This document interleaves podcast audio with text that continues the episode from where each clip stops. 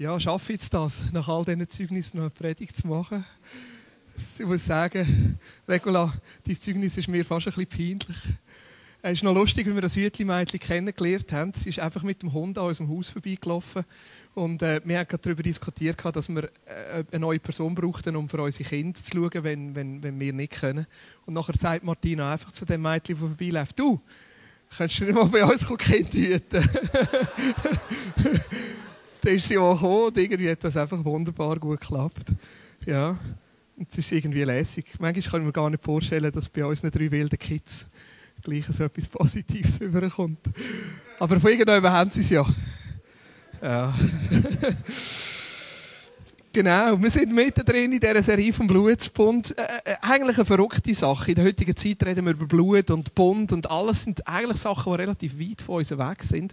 Äh, die Synode vom Kanton Zürich hat letztens, also vor ein paar Jahren, entschlossen, dass sie sich jetzt von dieser blutigen Theologie hier verabschieden wollen. Und es ist so ein bisschen so, eine blutige Theologie, der Blutsbund. Und wir brauchen irgendwie ein ganz neues Verständnis für das. Und es ist interessant, bei den Jüngern, wo Jesus das Abendmahl eingeführt hat, hat er gesagt, das ist, das ist das Blut von meinem Bund. Ja, und hat in dem Sinn eigentlich den Blutsbund äh, eröffnet mit, mit dem Abendmahl. Und die Jünger sind nicht dort gekocht und haben gefragt, du, was meinst du mit dem?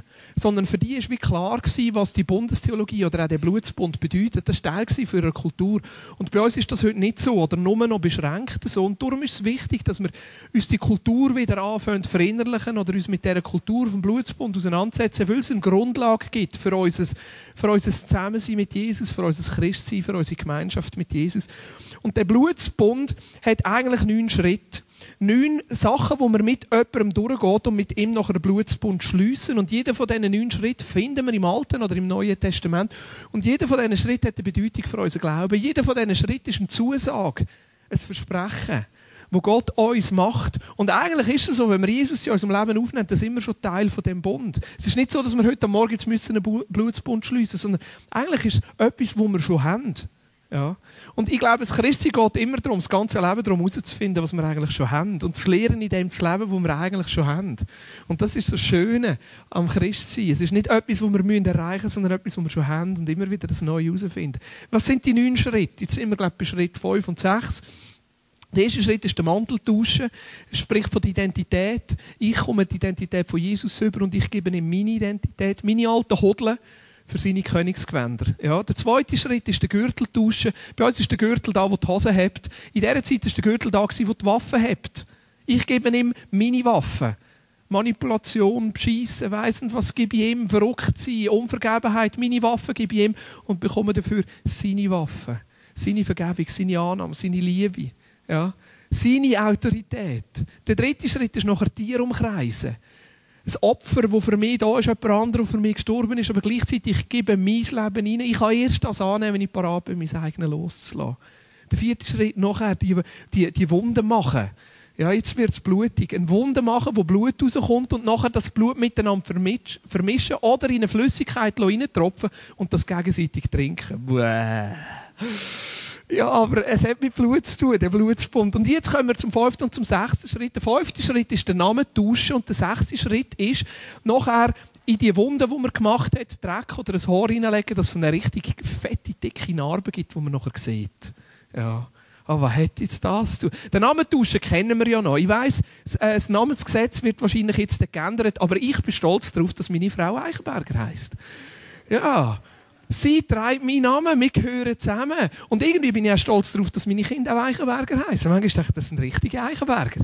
Ja. Ja, aber das hat etwas mit dem zu. Wir stehen miteinander im Bund. Wir tragen den gleichen Namen. Und das ist das Gleiche, wenn wir mit Gott im Bund stehen.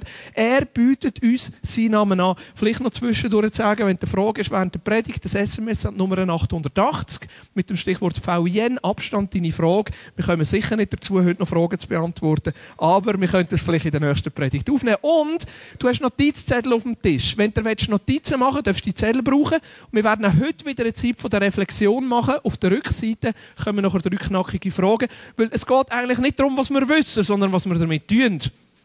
Und darum helfen uns nachher die Reflexionsfragen. Aber jetzt geht es darum, den Namen anzunehmen. Es ist ein Ziel vom, vom, vom Ausdruck davon. Wir gehören zusammen, wir tragen den gleichen Namen. Ich darf Gottes Namen tragen, weil Jesus mich in den Bund mit dem Vater hineingebracht hat. Aber gleichzeitig ist es auch ein Ausdruck von Fruchtbarkeit. Die Folge davon, dass wir mit Gott im Bund stehen, ist, dass wir fruchtbar sind. Die Folge der Ausfluss von meinem im Bund sein mit Gott ist, dass mein Leben fruchtbar ist. Das sehen wir in einer Ehe. Eine Ehe trägt in den Kind Früchte. Und nachher haben wir Kinder, die ja, selber den Namen wieder weitertragen. Und das ist auch herausfordernd nachher für Ehepaare. Und wir haben einige Ehepaare unter uns, die herausgefordert sind in diesem Bereich, weil es irgendwie nicht so klappt oder gar nicht klappt, wie man das gerne will. Und das ist eine riesen Herausforderung. Und gleichzeitig zeigt das auch etwas von dem Wunsch, den wir in uns haben, dass es weitergeht. Und so glaube ich, dass es in dem Sinn um Frucht geht. Was ist Frucht? Frucht ist... Ich habe zwei Kiwi mitgenommen. Kommen wir auf die noch? Sind übrigens aus unserem Garten. Sehen aus aus dem Mikro, oder? Ja. ja. organisch, bio. Ich sage nicht, wer sie dünkt. hey, aber Frucht ist, und das ist ja noch lustig, Frucht ist immer etwas, was anderen zu gut kommt. Hast du schon mal einen Baum gesehen, der seine eigene Frucht ist? Nicht, oder? Frucht ist immer etwas, das aus dem Leben rausgeht und anderen zur Verfügung steht. Von der Bibel her gesehen können Frucht zwei Sachen bedeuten. Das eine ist die Vermehrung von einer Art oder von einem Wesen. Die Vermehrung, und da sehen wir auf der Folie nachher, die Vermehrung von einer Art oder von einem Wesen, das ist Frucht. Wenn sich eine Art weiter vermehrt, zum Beispiel die Frucht von einer Ehe, ein Kind. Ja, ist eine Vermehrung.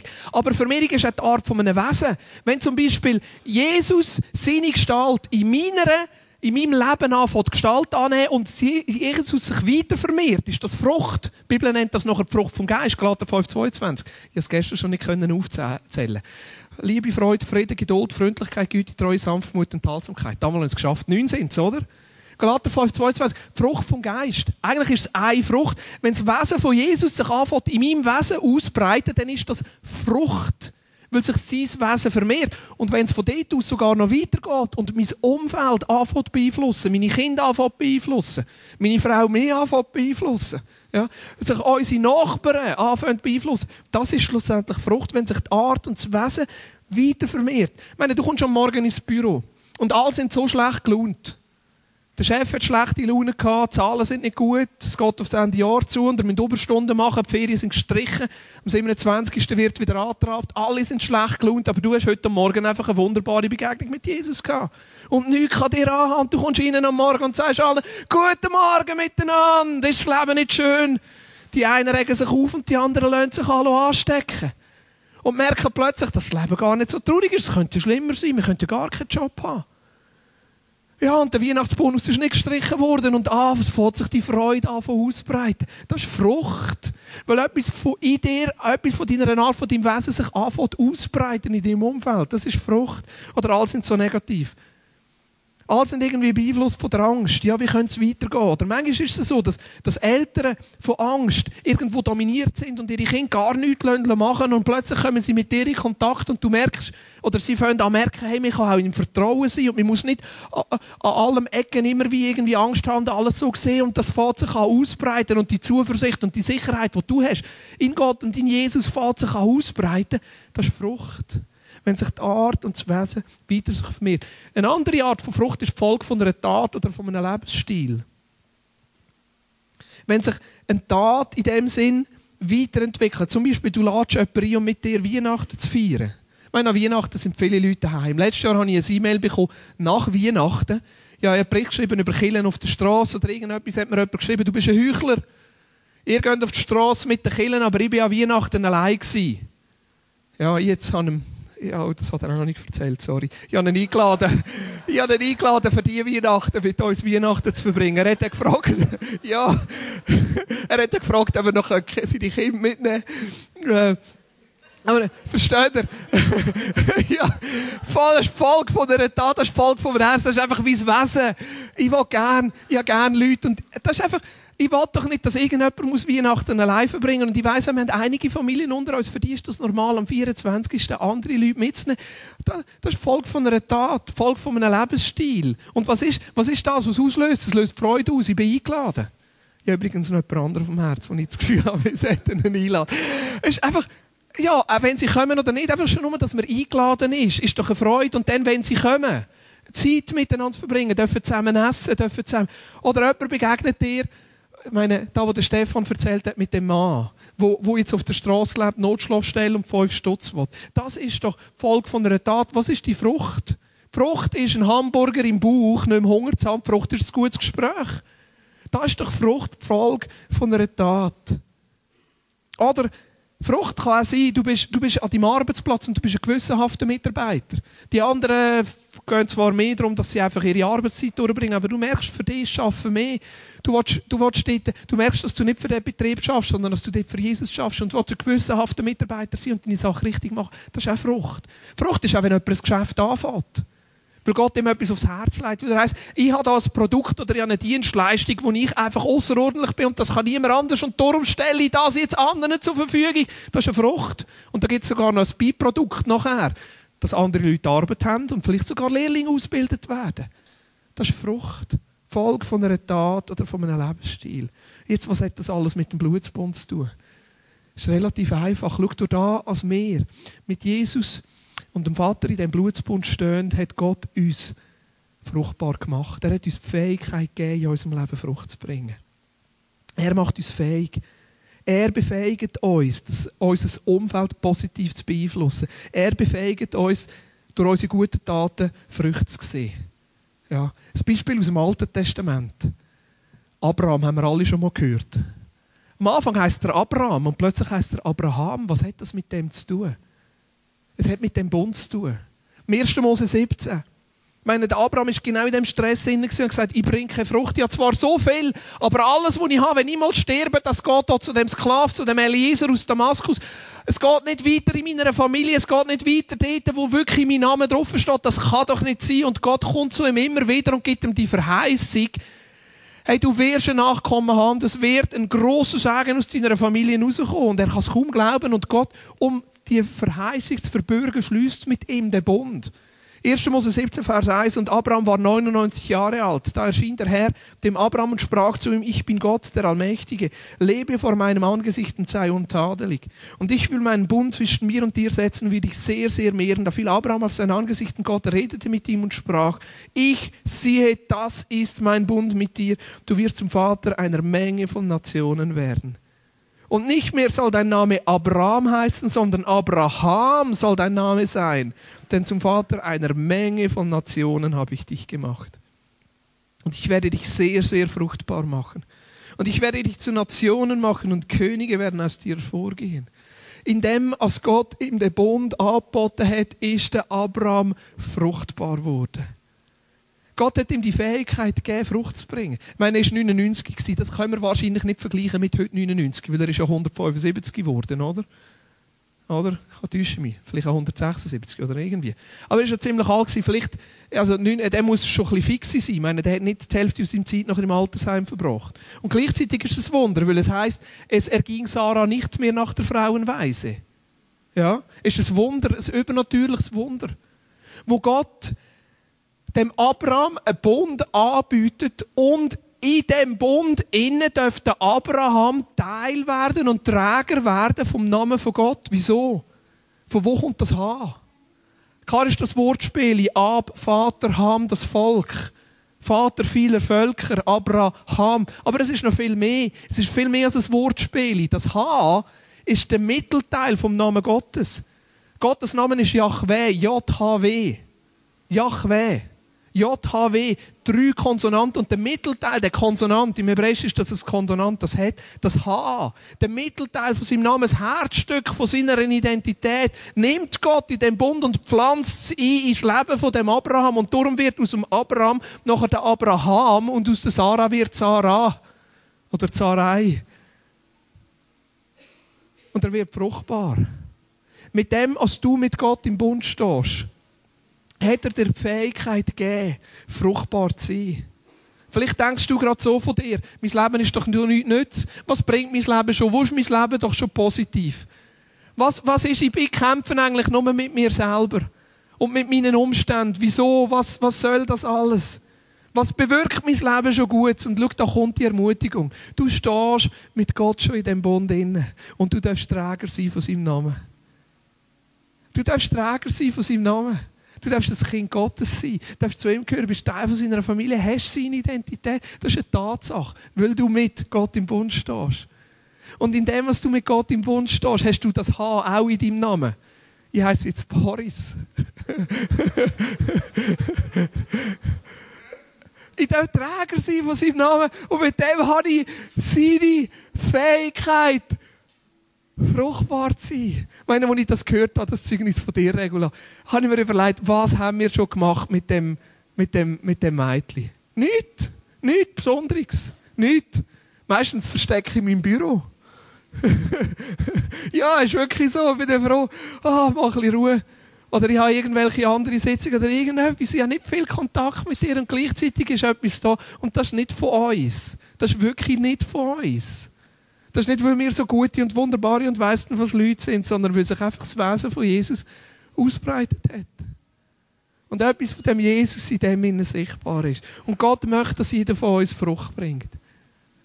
Das ist die Folge davon, dass wir mit ihm im Bund stehen. Johannes 15, Vers 8 heißt, dadurch, dass ihr reiche Frucht tragt und euch als meine Jünger erweist, wird die Herrlichkeit meines Vaters offenbart. Seine Herrlichkeit zeigt sich, indem was unser Leben Frucht trägt. Das ist die Art und Weise, wie er seine Herrlichkeit zeigen will. Wie wunderbar ist das, dass er uns einlädt, Teil von dem Bund zu werden und durch uns durch den und mir nachher seine Herrlichkeit zeigt. Der 15, Vers 16. Nicht ihr habt mich erwählt, sondern ich habe euch erwählt. Ich habe euch dazu bestimmt zu gehen und Frucht zu tragen und Frucht, die Bestand hat. Klingt ganz schön nach Leistung, oder? Oh, was muss ich jetzt machen? Wie muss ich jetzt sein? Wie muss ich mich verändern? Aber schaut, Frucht ist nicht ein Volk von Leistung. Frucht ist nicht ein Volk von der Anstrengung. Hast du schon mal einen Kiwibaum gesehen, der ganze Sommer dort steht und sagt, ich muss Kiwi bringen? und sich anstrengt. Nein, Frucht ist eine Sache vom Sein. Frucht ist, Frucht ist eine Sache von der Gesundheit und Frucht ist eine Sache vom Verwurzeltsein, dem Jesus. Frucht ist eine ganz natürliche Folge vom Leben in dem Bund. Das ist eine ganz natürliche Folge vom Sein. Wenn du dein Leben mit Jesus gestaltest, nicht Jesus um dein Leben herum gestaltest, sondern dein Leben um Jesus herum gestaltest, und dir immer wieder Zeit nimmst, dass die Bibel zu dir redet und die anfängst, auf die Bibel einzulassen, wenn du immer wieder Zeit nimmst, dass Gott zu dir kann reden im Gebet und anfängst, die Sachen zu tun, die auf das einzulassen, wo Jesus gerne mit dir will, es wird sich automatisch ausbreiten. Das Leben von Jesus wird sich ausbreiten. Dein Leben wird sich verändern und dein Leben wird Frucht bringen. Frucht ist ein Volk vom Sein. Aber jetzt kommt der zweite Schritt und der gehört zu dem dazu, Narben. Was ist das mit dieser Narbe zu tun? Die meisten von uns haben wahrscheinlich eine Narbe. Die Erfolgsrate der Narben bei meinen Kindern ist zwei Drittel. Zwei von drei haben schon irgendwo noch immer irgendein Neck. Ja, so eine Narbe. Bin mal, ähm, bin mal mit 15 auf die Hand gehalten beim Handballspiel und dort den Finger so rausgeschaut. Jetzt haben wir noch müssen auftun nein, die haben immer noch die Schrauben drin. Die hat man, glaube ich, mal müssen rausnehmen. Aber, ja, ja, auf jeden Fall habe ich hier Narben. Jeden Tag, wenn ich die Narben sehe, werde ich daran erinnert, dass ich mal mit 15 einen Unfall hatte. Ich hatte noch andere Unfälle. Gehabt. Aber da sehe ich die Narben nicht jedes Mal. Was ist eine Narbe? Eine Narbe ist eigentlich eine Erinnerung. Eine Erinnerung. Und die Narbe vom Blutsbund ist eine Erinnerung, dass wir mit jemandem im Bund stehen. Was kann eine Narbe sein? Eine Narbe kann sein, zum Beispiel das Abendmahl. Jesus setzt ja das Abendmahl ein, tönt das als Erinnerung. Für das, was schon passiert ist, was ich schon für euch da, tönt das als Erinnerung. Also eine Narbe ist eigentlich eine Erinnerung. Und also an was erinnert es uns? Dass wir mit dem Gott im Bund stehen. Aber eine Narbe ist auch eine Erinnerung für alle anderen, dass ich mit Gott im Bund stehen. So, wo, wo in Afrika die Völker miteinander Bund geschlossen haben, haben sie müssen Narben zeigen. Und wenn ein anderes sie angegriffen haben, haben sie gesehen, hey, die haben eine Narbe, die stehen mit jemand anderem im Bund, da muss ich vorsichtig sein. Es ist eine Erinnerung für die anderen, dass wir mit Gott im Bund stehen, aber es ist in erster Linie auch eine Erinnerung für uns. Und wisst ihr, was ist auch eine Erinnerung? Es ist eine Erinnerung, dass ich den Gott brauche. Dass ich den Gott nötig habe. Und das ist das Geheimnis vom Christsein. Auch das Geheimnis von dem Loslassen. Ich glaube, ein gesundes Christsein fängt dort an, wo ich selber auch bankrott erkläre und sage, ich schaffe es nicht. Ich kann das gar nicht allein. Es geht gar nicht. Ich bin nicht fähig, von mir aus irgendetwas Gutes zu tun. Ich bin nicht fähig, von mir aus Frucht zu bringen. Ich brauche es, dass ich mit dem Jesus im Bund stehe. Ich bin abhängig von ihm. Er ist der, wo mein Leben ist. Ich meine, im Alten Testament, bei den Juden, hat sich der Bund so ausgedrückt, dass sie jeden Mann an der Vorhaut beschnitten haben. Also, jetzt sind es noch nicht Männer, sind es Babys Mit acht Tagen hat man das gemacht. Ratsch, Vorhaut ab. Jetzt, für die Frauen ist vielleicht das ein bisschen ungewohnt, aber für uns Männer gibt es ein Teil in unserem Körper, das relativ wertvoll ist. Das, das Glied, oder? Ja. Und wenn, wenn die Buben siehst, wenn sie sich schämen, machen sie so. Und wenn sie Angst haben, kann es sein, dass sie sogar ihre Schnäbe anlängen. Das ist etwas, was für uns sehr persönlich ist. Und ich glaube, das Schlimmste, was man machen kann bei einem Mann, ist, dass man einen Witz macht über sein Werteglied. Wieso sage ich das? Es ist nicht einfach nur eine Information, sondern hat etwas zu tun mit uns Männern. Das ist ein Ausdruck von unserer Kraft. Ist ein Ausdruck von unserer Männlichkeit. Ist ein Ausdruck von unserem Sein. Was heisst jetzt Beschneidung an der Vorhaut? Das ist, wir sind an unserem Glied beschnitten. Wir werden unserer Kraft beraubt. Unserer Kraft beraubt. Und Beschneidung heisst genau da, ich lasse mich beschneiden und ich sage, ich schaffe es nicht allein. Ich kann es nicht allein. Ich kann mich nicht allein retten, ich kann nicht allein gut sein, ich kann nicht allein irgendetwas Gutes tun. Jesus, ich brauche dich. Das ist der Ausdruck von dieser Beschneidung. Und Narbe zeugt jeden Tag davon, dass ich es allein nicht schaffe. Narben ist die Erinnerung, dass ich mit dem Gott im Bund stehe und den Bund auch nötig habe. Aber es geht nachher weiter. Im Johannes 15 heißt es, ich bin der wahre Weinstock und mein Vater ist der Weinbauer. Jede Rebe an mir, die nicht Frucht bringt, schneidet er ab. Ist noch brutal, hä? Jede Rebe an mir, die nicht Frucht trägt, schneidet er ab. Wieso? Ein Rebe, wo mit dem Weinstock verbunden ist, trägt automatisch Frucht. Das heißt, ein Rebe, wo keine Frucht bringt, ist gar nicht verbunden. Sie gehört gar nicht dazu. Sie kann auch abgeschnitten werden. Eine Rebe aber, die Frucht trägt, schneidet er zurück so reinigt er sie, damit sie noch mehr Frucht hervorbringt. Ihr seid schon rein, ihr seid es aufgrund des Wortes, das ich euch verkündet habe. Bleibt in mir und ich werde in euch bleiben. Eine Rebe kann nicht aus sich selbst heraus Frucht bringen. Sie muss am Weinstock bleiben. Genauso wenig könnt ihr Frucht hervorbringen, wenn ihr nicht in mir bleibt. Also Gott tut alles, damit unser Leben Frucht bringt. Und wenn wir Frucht bringen, dann beschneidet er uns die Kiwi. Wir haben jetzt ein paar Jahre hintereinander Kiwis gehabt. Wir haben die Kiwi-Bäume geschenkt bekommen auf unsere Hochzeit. Und beim Kiwi-Baum brauchst du das Männchen und das Weibli. Ja. Das Männchen ist dann mal abgefroren. Die Männchen sind anscheinend nicht so stark wie die Weibli. Aber es ist dann wieder gekommen. Ja. Und es ist ein paar Jahre gegangen, bis überhaupt so Früchte vorgekommen sind. Und das ist ja so in unserem Leben mit Jesus. Wenn wir mit Jesus anfangen zu leben, gewisse Sachen brauchen eine gewisse Zeit. Ja. Das chinesische Sprichwort sagt, das Gras wächst nicht schneller, wenn man daran zieht. Es ist so. Frucht ist etwas, das natürlich vorkommt, aber das braucht seine Zeit. Und nachher haben wir das erste Mal ein paar Kiwi gehabt. Leck sind das kleine Gränkel gewesen. Und nachher haben wir uns jedes Jahr auf die Kiwis gefreut. Und das vorletzte Jahr, ich dir im Fall, der ganze Baum war voll von Kiwis. Und jedes, jede, haben wir immer wieder, ich weiss noch, Telian hat gesagt, jeden Tag hat sie gefragt, wann können wir sie nehmen? Wann können wir sie nehmen? Wann können wir sie nehmen? Ja, noch viel mal schlafen. Und am nächsten Tag, wann können wir sie nehmen? Wir hatten so viele Kiwis gehabt, an dem Baum. Wir haben uns gefreut auf die Kiwis. Weißt du, was das Problem war? Wir hatten viele Früchte dran gehabt. Und wir haben alles nur so kleine Kränkel bekommen. Wir haben zwar hunderte von Kiwis gehabt, aber alles so kleine Kränkel. Ich glaube, wir haben kaum Kiwi gegessen in dem Sommer, äh, in dem Winter. Weil du musst warten, bis der Frost drüber ist. Der Frost. der Frost. Es muss zuerst eigentlich Frost sein und dann kannst du sie ernten. Das ist noch lustig. Der Jonas hat immer im Herbst gefragt, ist der Frosch schon gumpet? er hat dort irgendwie etwas falsch verstanden. Auf jeden Fall, in diesem Jahr ist der Frosch gumpet und, wir die, und ich habe gerne Kiwis. Ich habe gerne Kiwis. Aber weißt, das waren so kleine Kränkel und die Kiwis, die musst du schälen und dann kannst du ins Müsli reinnehmen. Und ich habe vier oder fünf Kiwi-Kränkel müssen schälen, bis es endlich mal das Müsli gegeben Wir haben sie doch gar nicht gegessen. Und diesen Sommer habe ich Martina gesagt, was ist für den Garten zuständig? Ich mache da nichts. das ist unsere Abmachung. Ähm, habe ich gesagt, du musst die Kiwi rausschneiden. Du musst etwa die Hälfte von diesen Früchten rausschneiden. Jetzt, heute Morgen hat sie mir gesagt, dass sie es nicht gemacht hat, aber dass es so war, dass so wenig Bienen sind und so, dass wirklich viel, viel weniger bestäubt worden sind und es darum viel weniger Kiwi gegeben hat. Aber eigentlich haben wir die Hälfte rausschneiden. Und durch das wir wo wir viel, viel weniger Kiwi dran haben, sind die, die dran geblieben sind, viel grösser geworden. Sehen aus Mikro, oder? Ja, sind wirklich schön. Reto, oder eine versprochen. Wer will noch eine? Ja. Müssen Sie vielleicht noch, oh, Entschuldigung, müssen Sie vielleicht noch ein, zwei Tage zu einem Äpfel tun, dann wäre das ganz reif. Aber sie sind wirklich fein. Ja, dürfen die anderen dürfen bei uns daheim holen. Es gibt ja noch einen Kaffee. Äh, aber das ist es so. Schaut, die Natur ist es so. Wenn wir Frucht bringen, dann müssen wir zurückgeschnitten werden, dass wir noch mehr Frucht bringen. Und für uns ist das völlig unverständlich. Aber so funktioniert es bei Gott. Manchmal denken wir, ein Projekt läuft doch so gut. Wieso, was passiert jetzt? Wieso geht es nicht weiter? Der Hauskreis ist doch so, so gut gewesen und hat so viel gebracht. Wieso hören wir jetzt damit auf? Die Zweierschaft ist doch so gut gewesen. Wieso machen wir nicht einfach weiter? Christen sind Weltmeister im Sachen Anfangen und Katastrophen im Sachen Aufhören. Ja.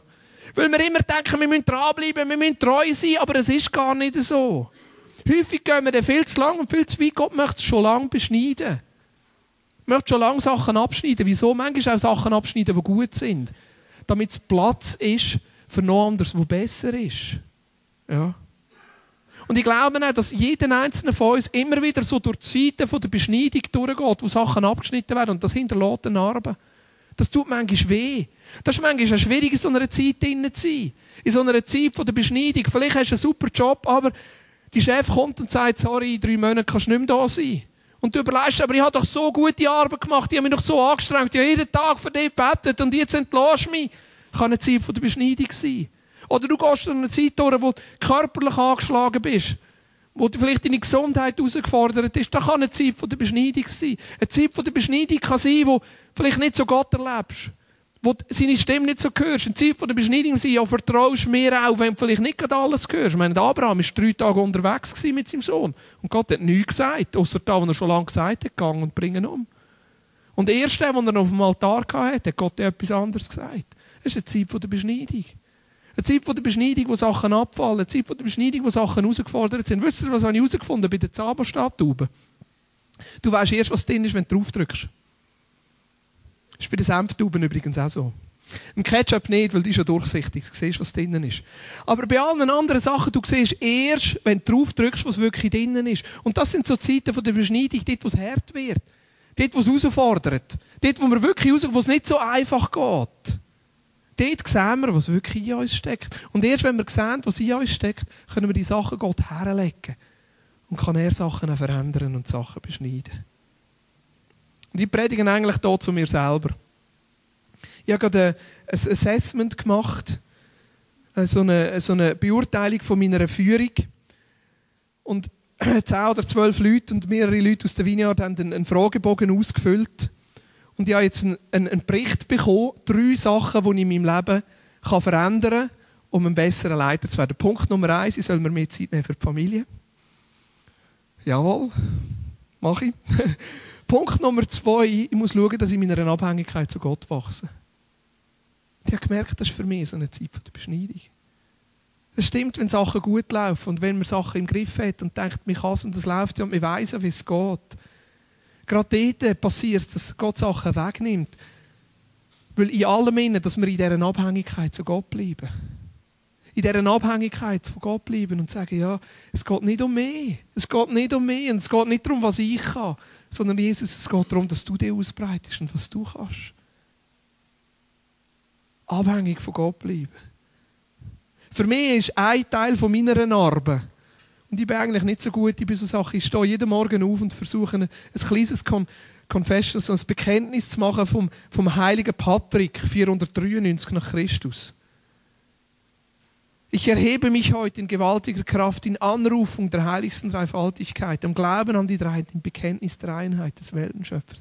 Ich versuche jeden Morgen aufzustehen und mich daran zu erinnern, dass nicht ich es bin, sondern dass Jesus ist.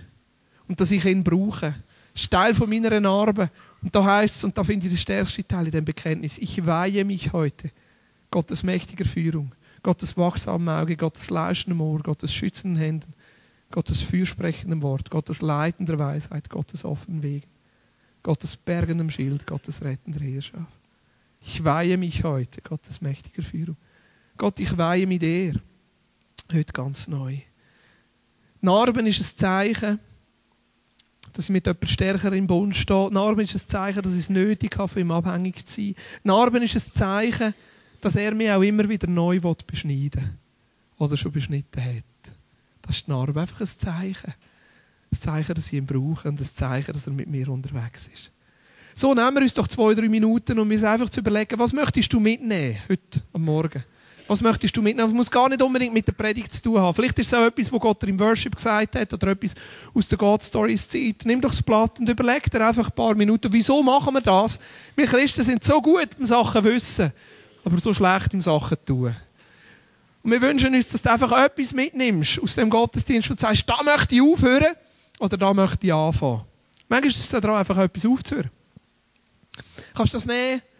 als, als, als Ding, was, was ist da, was dich am meisten angesprochen hat? Was hast du das Gefühl, dass Gott zu dir gesagt hat heute Morgen und was machst du damit? Und die dritte Frage finde ich immer am schwierigsten. Wer kann ich fragen, um mir zu helfen? Oder wer kann mir fragen, um nachzufragen, ob ich es gemacht habe?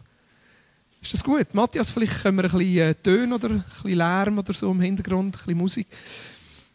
Und nachher haben wir uns noch eine Zeit, wo wir füreinander beten. Aber zuerst, dass wir uns noch eine Zeit nehmen, um das einfach zu vertiefen.